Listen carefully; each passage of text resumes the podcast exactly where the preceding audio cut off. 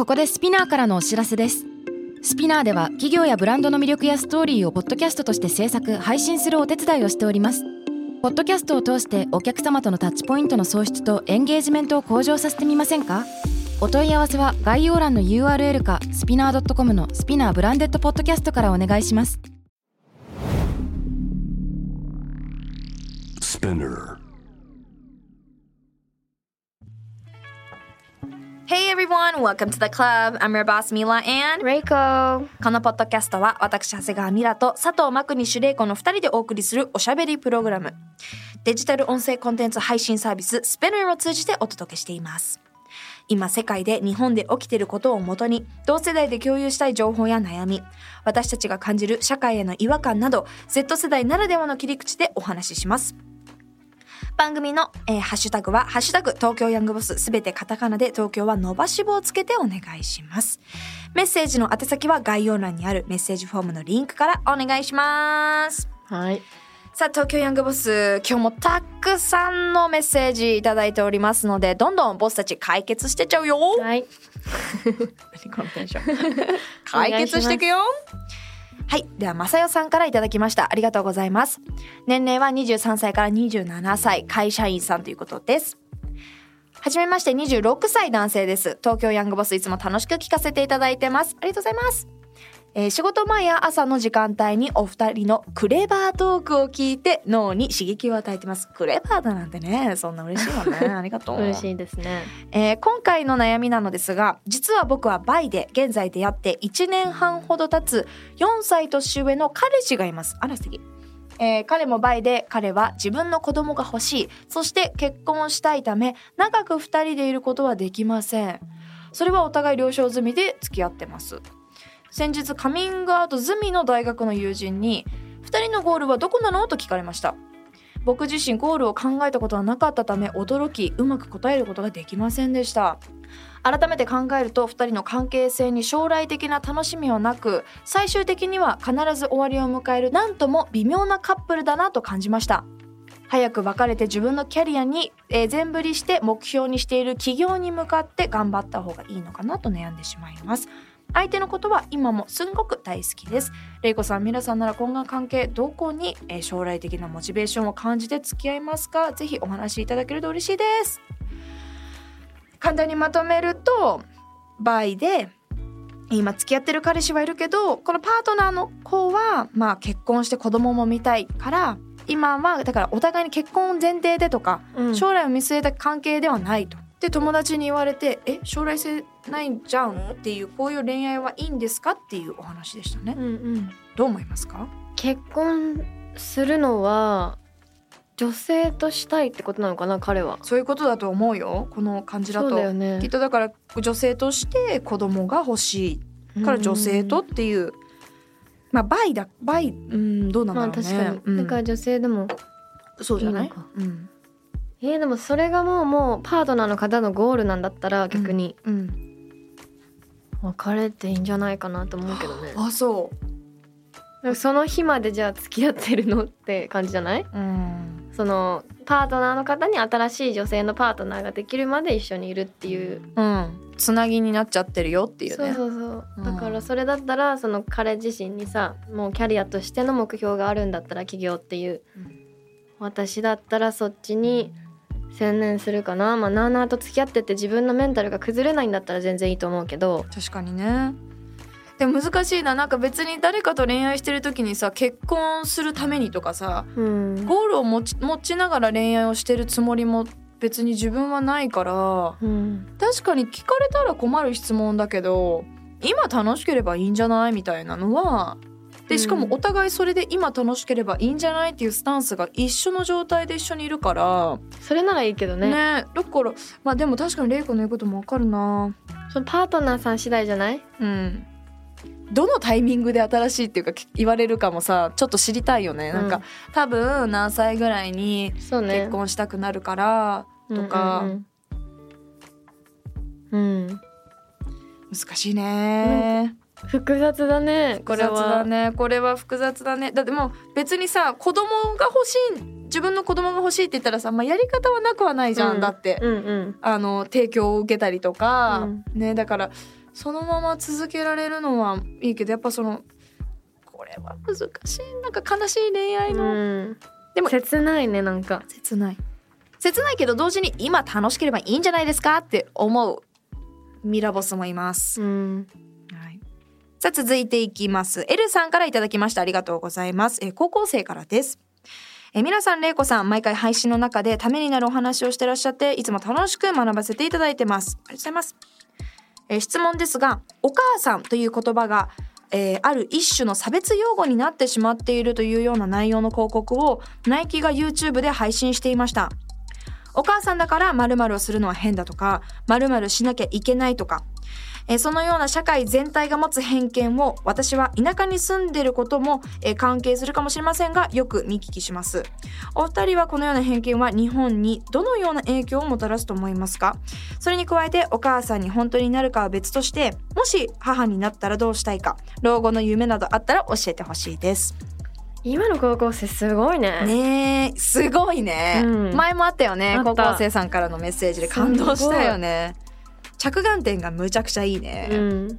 もうお母さんだからまるするのは変とかうーんしなきゃいけない。掃除洗濯しなきゃいけないとかお母さんだから手料理を出さなきゃいけないとか、はお父さんが男飯作ったらお父さんすごいってなるのにお母さんが牛丼とか作ったらあら雑ねってなるのはうんうん。おかしい、まあうんざっくり言うとこういう価値観なのかな？うん。動画の内容はね。そうだね。うんこういう偏見はまだまだ日本には。いや全然田舎関係なくまだまだ日本にあるよね。あるある。東京でもねやっとなくなってきたかなと思ったらねポッとまた言う人いるからね、うん。どうすんの料理今しないでお母さんになったらってこないで言われたよ。あいっつったけど。旦那にやらせますよ。ってそれか私あの頑張って稼いでるんでお手伝い参加みたいな。別に毎日料理をしないといけいないっていうルールもないし、毎日料理をするからいいお母さんっていうももう分かるけど、うんうん。してないからといって悪いお母さんではないし、うん。その2人の子供だったりとか子育てなんだから、うんうんこのやつってかこの議論いつまでしてんの？本当に。って毎回思うな。だからこのナイキの広告は毎回パワフルでかっこいいなとは思う、うん。フェミニズムの内容とかね。私最近ね結婚したっていうのもあってそのなんか役割分担みたいなの聞かれる機会多いのね。あでも私たちの周り意外と結構グローバルな考えというか、まあ、さちゃんとここがもう変わってきてる考えの人が多くって年齢層高くても、うん。私は全然なんかタイミングなんだよね私たちは。掃除もせ仕事も,、うん。もうあの一緒にしてるし掃除もうん。料理も別に私が全部やってないから、うん。できる時に気づいた人がやるみたいな感覚なんだけど、それとかも言ってもあそうなんだいいね協力的にお互いできてみたいな。でもうそうであるべきじゃん。本当はね。どっちかが働いてるからとかまあにまださ男の人が働いてることの方が多かったりはするから確かに。でも今女性が働くそのキャリアウーマンがどんどん増えてる時代だからこそ、ん。もっともっとその気づくうん。それに気づく何かきっかけみたいのがもっとあればいいなって思う。うん。それをさ会社で教えられるわけでもないし、どこかでこう、まあ、ナイキのこういう広告とかがだからすごくいいきっかけになるのかもしれないけど、そういうものが少ないなって感じるかな。うん。でもさちょっとぶっちゃけ私の中で感じる葛藤があってこう、まあ、自分自身はそのあまりこう、まあ、どういう母親になりたいかとかっていう質問があるからっうんうんうん。ていう点で、こう私のお母さんはこう家帰ってきたらいつも家にいてなんだろう時間があったら手作りのなんかブラウニー作ってくれてたりとか、うん。そのいわゆるじゃあテンプレート的な話を言うと冷凍食品とかは出たことないし、うん。いかなり食育をちゃんとしてくれた方だと思っててそれにすごく感謝してるのね。うん。だからいつか自分がそういう母親になるためにはいイコールいいいお母さんになるイコール自分の母親がやってくれてたことだから、うん。でそれがでも私にはできないなっていうのが今葛藤、うん。そういうことがやりたい。うん。でも私自分の価値観がこのメッセージの子が送ってるように多分その典型的なパターンになってるわけよ。うんうん。いいお母さんは料理をしてくれたり帰ってきたらいてくれたりうん。ブラウニーとかを焼いて優雅にこうやってエルと待ってたわけよ。言うにおかえりってどうなったの？みたいな。うんうん。でも現実は多分そうはいかないからどど私は自分で新たにいいお母さん像を作んなきゃいけないなってなるほどね。今考えてる、私のいいお母さんは自分はなれないから、うん。いいお母さん像は。うん自分が受けてきたいいお母さん像だよね。そうにはでもそれじゃなくていいんじゃない？ミラーの中でその自分のいいお母さん像がなんか作れるんだったら。作れればね。だからでもそれが何なの自分がいいと思ってきたことができないっていうそのなんか葛藤もある、そのどっちかっていうとあんまりこう出張ばっかりでだったパパみたいな感じになったらどうしようみたいな。でそれも嫌だしでも自分のキャリアも絶対あるし、うん。あと子供産んでみたらもう全然違うかもしれないし、うん。感覚とかどうどういう母親になる のだろうって思うけどでも一個決めてんのは、うん。あのお弁当だとしたらお弁当はちゃんと毎日作ろうと思ってる。仕事はちゃん行ってもお弁当だけはもううちお母さん自分のお母さんにも契約してもらってんだけど子供生まれたら多分ママにお願いすると思う。私は働き続けるからって。そういうことね。ママが「分かった」でもあんたお弁当は全部作りなさい自分でって言われてへあー。それは確かにいいかも。やっぱその食にうちは食がやっぱすごい大事な家庭だから家計によってね全然違うけど、んんだから食ぐらいはちゃんとそのやろうっていうようなお母さんの味みいたいなね。なんかあんのかなわかんないけど。なんかそれが別にじゃあ毎日じゃなくてさっきの役割分担みたいな感じでいいうんんだけど、まあまあ。っていうのはぼやっと考えてるし葛藤はあるよね。でも私お母さんどういうお母さんになるかとか結構もう考えてて、うんその子供のことめちゃくちゃ聞かれるから、まあ、まだなんだけどでもできても私はその同じように家にいて子供のことを家で待ってるようなお母さんには一生多分ならないと思うのね。うん私のお母さんは私が生まれるまではキャリアウーマンだったけど生まれてからはもう本当に私のためにずっと家にいたタイプのお母さんで、うんうんそれこそケーキ焼いてくれたりとか、うんうんもう私もそれはできないしやりたいともあんまり思わないのね。ああそうなんだ。そうだからあの、まあ、か私の旦那さんの性格的にすごくなんかこう包容力の高い人だからこそ、うんうんそこはそこで彼にできることの方が多いなって正直思ってて、うんうんそこは多分パートナーとの。バランス、うん。彼が何ができるか私が何得意かにもよると思うけどうんなんかね一緒にこうキャリアをどんどんどんどんうん。いや作り上げていってビルドしていっていろんな国に多分これから行き来もする中で私のお母さんに日本に来てもらってちょっと子育ては手伝ってもらうけどでもなんかそのかっこいいママみたいな頑張ってるママみたいなところを見せるのが私のなんか仕事でもいいかなって思ってて、うん。まあ、その中でもちろんできる時料理してあげたりとか、うん。でできることはもちろんやるけどうん。なんかその本当にいわゆるこういう書いてあるようなお母さん像みたいのはうん全然やろうと思ってない。うん思ってないね。そう。ねいや難しい。まずまだ私たちお母さんになってないから私もうエルちゃんで精一杯。犬で大変よ。わかる。何を食べさせるかとかアレルギーはとか、虚勢はとかやっぱ命ってすごいなっていうのうん。はすごい感じるから、なんか全然話脱線しちゃったけどなってないからねちょっと難しいけどうん、なんか自分が妄想する上での葛藤はあるなって思うな。なんかある程度放った子育てをしたいなって思う。おーいいね。その方が自立するんだよね。多分。私がそうだったの。うん、っていうかさなんかもう人のさ家庭のこととかさなんかあれこれもう言うのやめようっていう話だよね。きっとこれって。なんか別にお家にずっといるお母さんもいて、ナイス。いないお母さんもいてナイス。お父ちゃんしかいない家もナイス、そう。同性婚してるカップルもナイス。うん。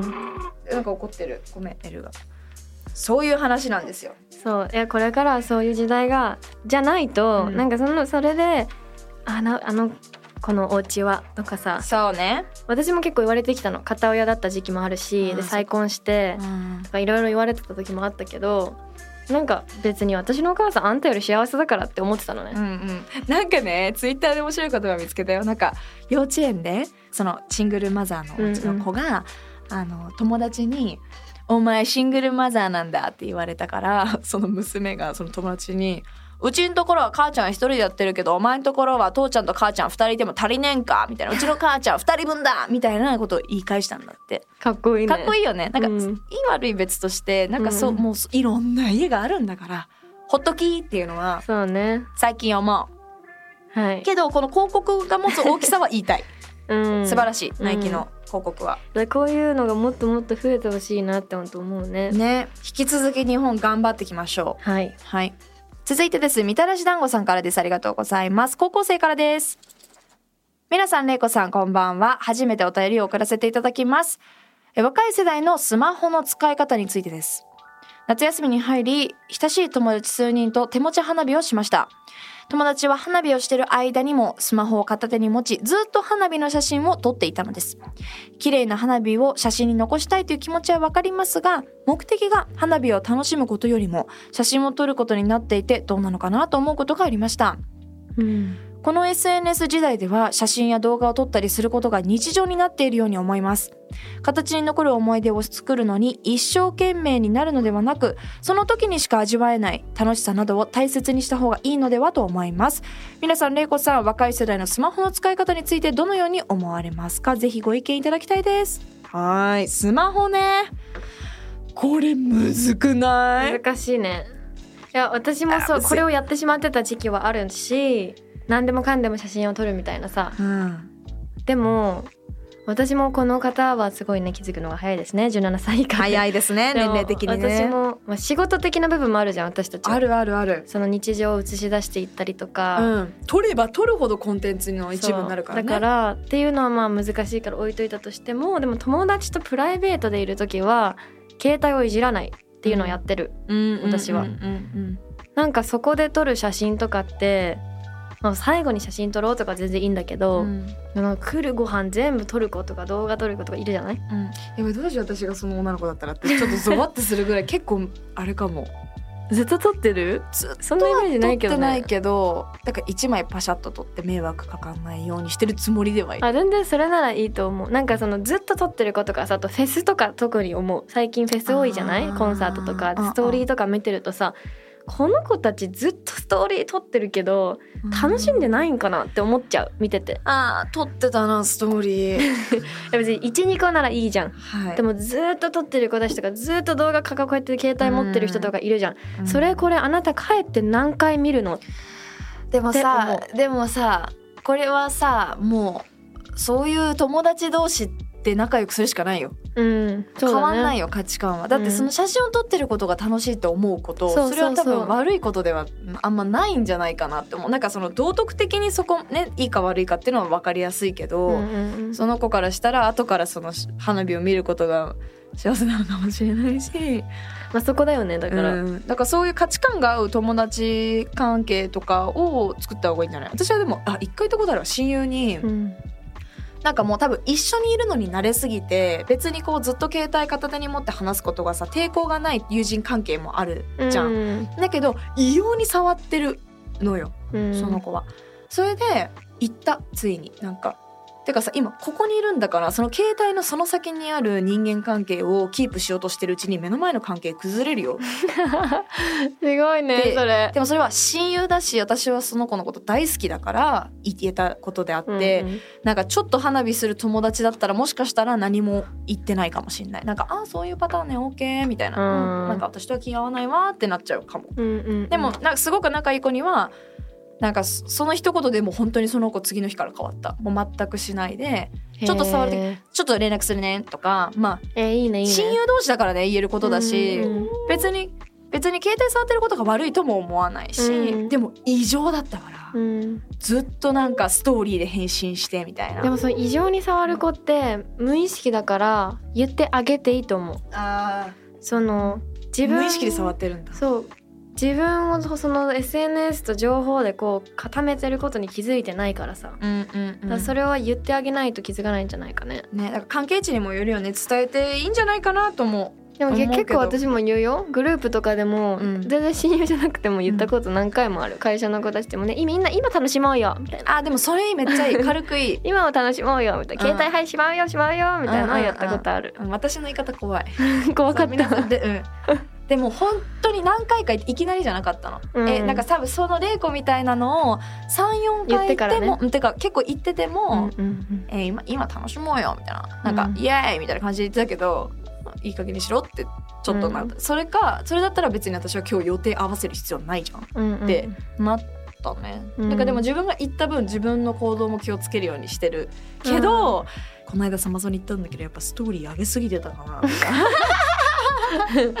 んかやっぱリール思い出に残せる分さ撮っちゃうのもわかるけどね。でもね夏の思まあ、い出、ね仕事としてのコンテンツとの差は難しい確かに。難しい。うん。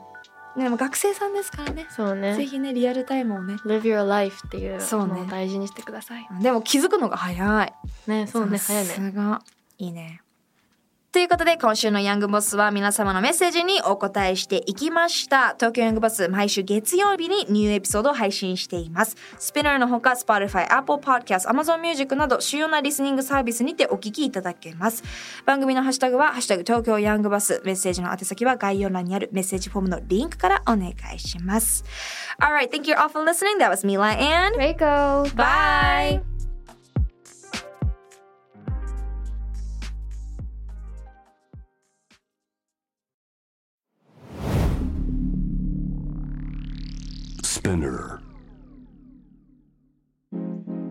世界で今起きていることをおよそ4分でチェックしましょう。ケリーアンです。Quartz Daily Brief ではニューヨークで配信された最新のグローバルニュースをいち早く日本語に翻訳し、平日の朝、声でお届けしています。Quartz Daily Brief 世界のビジネスパーソンに必要な情報をあなたに。Have a nice day! キャリコン編集長通信仕事と人生の話をゆるゆるとパワードバイミモレ。このポッドキャストではミモレ編集長の河原咲子が時には一人で時にはゲストをお招きしキャリアコンサルタントの資格を生かして仕事と人生そして職業キャリアだけじゃないライフキャリアの話を誰にでも分かりやすくゆるゆるとお話します。毎週金曜日に新しいエピソードを配信中です。ぜひ一度聞いてみてください。